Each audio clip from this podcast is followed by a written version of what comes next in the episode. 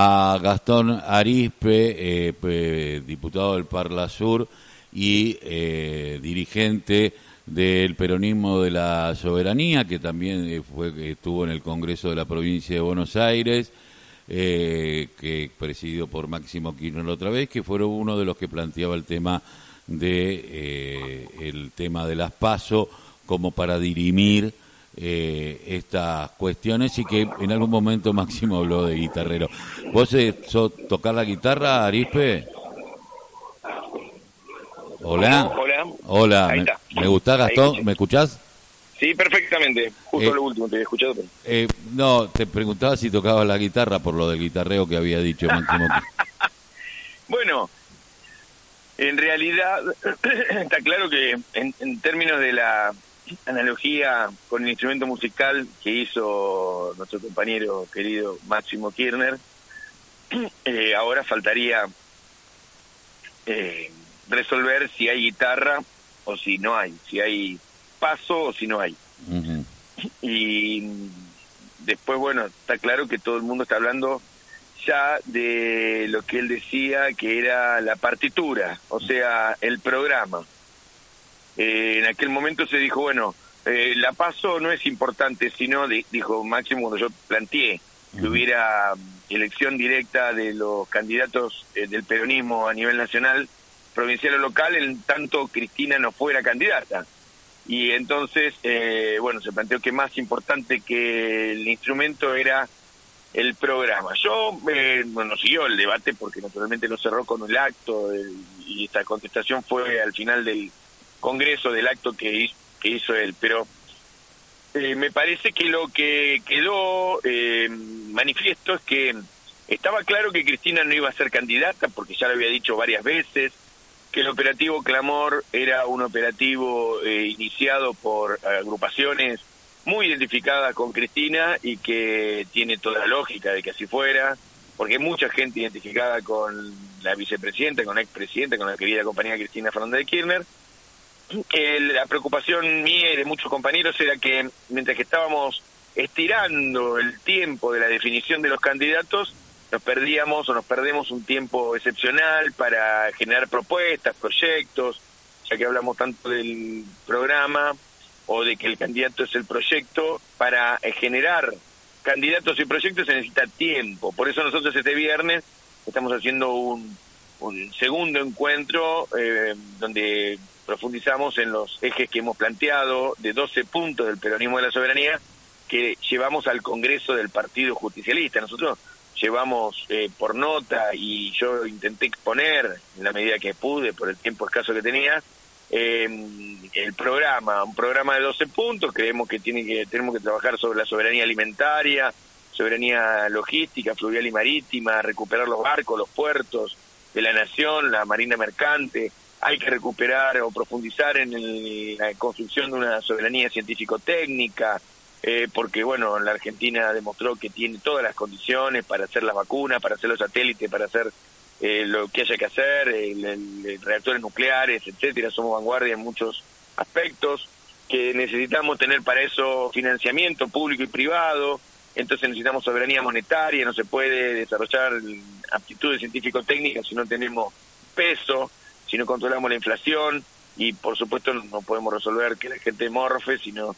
tenemos control sobre el peso y sobre el comercio exterior que van de la mano. Hay muchos temas que estamos planteando que para nosotros son estratégicos, que tiene que ver con el diseño que el general Perón en su momento, en el 45 al 55, eh, dio a la Argentina. Nosotros vemos que hoy hay un IAPI, pero al revés, aquel era el Instituto Argentino de Promoción e Intercambio, donde el Estado compraba los alimentos y le asignaba un valor eh, y, pagaba bien a los productores a la vez que eh, resolvía financiamiento para el crédito de los pequeños productores. En este momento el IAPI es al revés porque desde el crédito, pasando por la emisión de moneda, pasando por la, eh, la cadena de servicios, barcos, trenes, puertos, etcétera, son de las multinacionales y de unas pocas multinacionales, con lo cual la Argentina hoy exporta productos, eh, bienes y, servicios, fundamentalmente bienes, para algunas eh, empresas de capital global que definieron ya los destinos. Entonces, hay un, montón de temas que estamos poniendo en debate y eh, necesitamos los candidatos y candidatas que para mí cualquiera sea, salvo alguno que nos imponga el Fondo Monetario Internacional, en general los candidatos del peronismo son buenos, tenemos buena buena buena cantera y, y el peronismo puede resolver por la por medio de las internas nuevas candidaturas que con el tiempo serán si, si son buenas por supuesto nuevo liderazgo no eh, Gastón vos sabés que vos decías recién yo decía bueno Cristina ya lo eh, eh, acá en la radio decíamos bueno quiere quiere que te haga un dibujito porque lo viene planteando esto de que no va a ser eh, viene planteando de todo el, problema que tiene que ver con el Poder Judicial, que ella tenía una espada de Damocles, y a mí está bien, el, el operativo el clamor uno lo puede desear, lo puede tener como deseo, como emoción, como sentimiento. La política tiene mucho de esto, pero también a la hora de analizar política uno tiene que ser mucho más frío y tiene que entender lo que está sucediendo. El peronismo, si, si sobrevivió estos últimos 70 años, sobrevivió a la muerte de Perón, sobrevivió a la muerte de Néstor Kirchner, eh, sobrevivió hasta dentro de su propio seno a Carlos Saúl Menem. Eh, y eh, creo que hoy hablábamos que Cristina le había abierto la puerta a muchas de sus organizaciones que, que son, podríamos decir, profundamente kirchneristas, un espacio para que puedan crecer, para que se puedan generar nuevos liderazgos. Ahora, seguir poniendo todo, que el peronismo en una sola persona, hoy me parece que ya es, eh, primero, cargar a esa persona eh, que está apuntada por todos los, por, todo, por, los medios y por la justicia, pero mientras tanto hay que construir algo y el peronismo eh, me parece que tiene desde literatura a expresiones territoriales, eh, tiene experiencia como para hacer un programa. Y el tema de los programas, digo, si yo veo los programas de la izquierda, ahí sí, lo voto con las dos manos. El tema es la factibilidad que pueda llegar a tener eh, desde el peronismo un programa, porque yo puedo poner el programa, pero bueno, ¿es factible este programa? ¿Con quién lo llevamos? ¿Unidad para qué? Serían varias preguntas que creo que hay que darse y que el, y el tiempo apremia. Mira, Ayer me decía un compañero y estoy totalmente de acuerdo, no sé si debo decirlo por los medios de comunicación, pero eh, más que programa lo que hay que hacer es palparlo a él o a ella y ver si las tiene bien puestas para hacer lo que hay que hacer en la Argentina, porque más o menos sabemos todo que tiene que hacer un gobierno, ¿no es cierto? Por ejemplo, frente al Fondo Monetario Internacional podemos escribir que hay que tener soberanía, autonomía política respecto del Fondo Monetario Internacional, pero necesitamos que tener la determinación de cruzar la línea y de enfrentar la, los condicionamientos que después habrá en tribunales internacionales y sobre todo eh, en los tribunales locales. Lo que le pasa a Cristina de la, entre comillas, proscripción, que habría que ver si bien técnicamente la proscripción, yo creo que está proscripta o en camino de ser proscripta, pero eh, hay que decir que bueno, a todo liderazgo popular le puede tocar en algún momento la persecución política. El general Perón fue el general Perón cuando fue a mm, Martín García, antes no lo era. Cristina no tuvo que ser Cristina eh, teniendo persecución política, al contrario, ella fue presidenta eh, porque era continuidad, la segunda película de la saga Los Kirchner, y Néstor había hecho un programa de reconstrucción de la nación que fue extraordinario luego de haber pasado por la etapa menemista y sobre todo la etapa de la Rúa. Entonces, todo eso, o ambas cosas, ¿no? Pero todo eso eh, constituye construir eh, y ser eh, parte de la historia. El tema es que nosotros, los militantes, los que escuchamos la radio, los que hablamos en la radio, los que opinamos y tenemos opinión porque somos ciudadanos, tenemos eh, la obligación de seguir la inercia de la historia, de construir, de mm, eh, favorecer a que aparezcan eh, nuevas expresiones, células de la vida social que, mm, bueno, hagan que la historia prospere, vaya para adelante. No podemos pensar o vivir solo del pasado, una historia hermosa de una década ganada, como dice Moreno, más allá de que en general discuto con Moreno, pero ayer lo escuchaba y decía, pero también hay una década perdida. Entonces dice, eh, o no sé si estos cuatro años fueron tan perdidos, tuvimos buenas y malas, pero eh, también hay cosas que pasaron después del 2015, inclusive haber perdido, con lo cual, eh, como no, no hay seres, no hay acá un Olimpo del peronismo, sino que hay seres humanos con aciertos y con errores, el 2015 fue un error, también indilgable la falta de, actitud de sectores kirchneristas de no haber hecho que gane Daniel Scioli, ¿no? Bueno, son las cosas que nos han pasado. Y a Cristina le debemos mucho y, con ella tenemos que también hacer la experiencia colectiva para las autocríticas y mejorar los errores, porque así debe suceder todo movimiento, en toda fuerza política. Pero ahora estamos a poco de las elecciones, ya sabíamos que Cristina nos iba a presentar, ya lo había dicho ella, las conducciones políticas también tienen que reconocer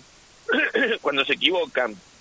Exacto. Esto del operativo Clamor eh, para mí fue un error, pero bueno, también eh, atribuible al enorme amor que tiene mucha militancia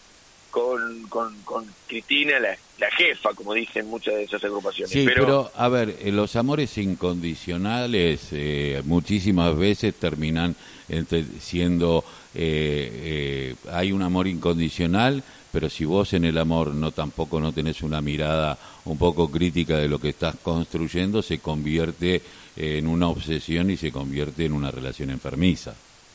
Bueno, bueno, puede ser desde el punto de vista psicológico, ahí no me quiero meter, eh, es una analogía aceptable, posible. Lo que sí yo creo que en política uno tiene que, para poder mejorar, hacer crítica y autocrítica, y eh, eh, de lo de lo que uno actúa no o sea la evaluación de la práctica. Y, bueno nosotros hemos tenido en todo este tiempo un montón de errores y hay que tener esas autocríticas y que tienen que ver también con la conducción no solamente con lo que hace la militancia abajo por favor no solamente los militantes ponen todo el día el hombro sino que también se comen eh, no saber bien cuál es la estrategia entre otras cosas el problema del el programa no es tan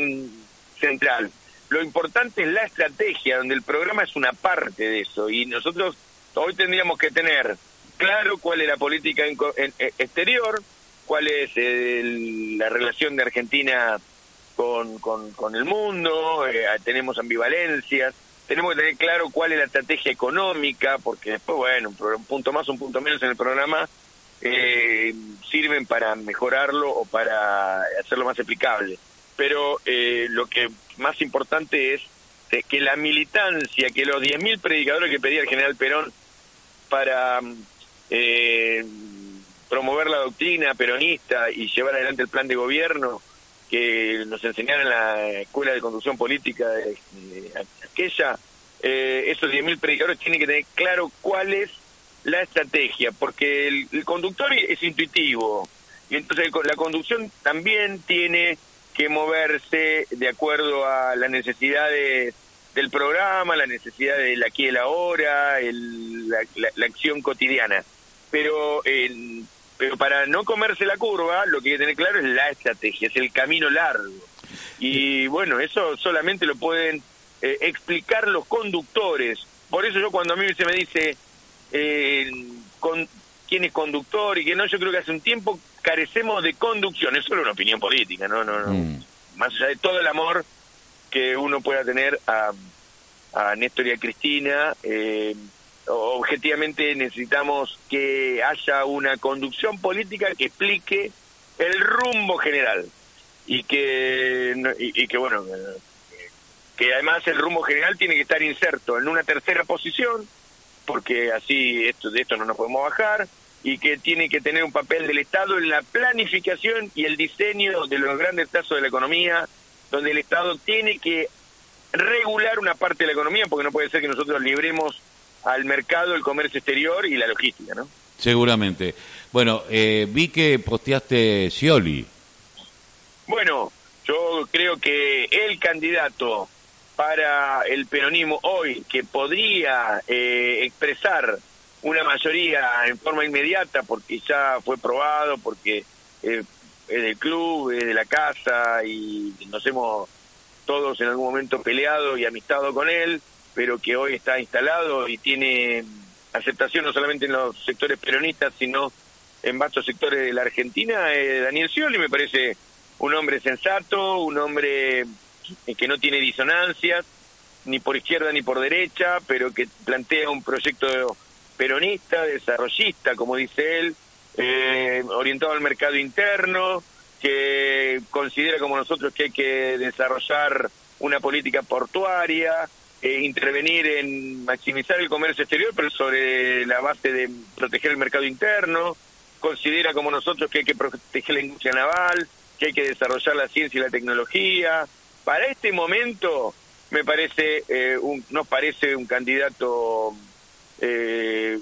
útil, necesario, que tiene una propuesta, porque además eh, la salida de Cristina reacomoda también a la oposición, esta oposición eh, conducida por los medios de comunicación y por grupos que antes le hubiéramos dicho la oligarquía, pero que ahora más que la oligarquía son los sectores financieros que dominaron el, la etapa de Macri, por eso estamos tan sometidos a la cuestión de la deuda. A, este, a esta oposición ahora eh, la va a obligar a realinearse y se va a romper, o por lo menos se va a, a modificar la relación, por ejemplo, de sectores nacional populares, entre comillas, que todavía tienen que testearse porque eh, pasaron por el COVID, pero no sabemos si, si, si, si, están infectados o no. Pero el sector del radicalismo, que no se deben querer comer el garrón de bancar otra vez eh, un proyecto como el macrista, hay que ir a buscar a sectores de una izquierda popular, eh, transformadora, en otro momento se hubiera dicho revolucionario, no sé si es así, pero de un sector de la izquierda que,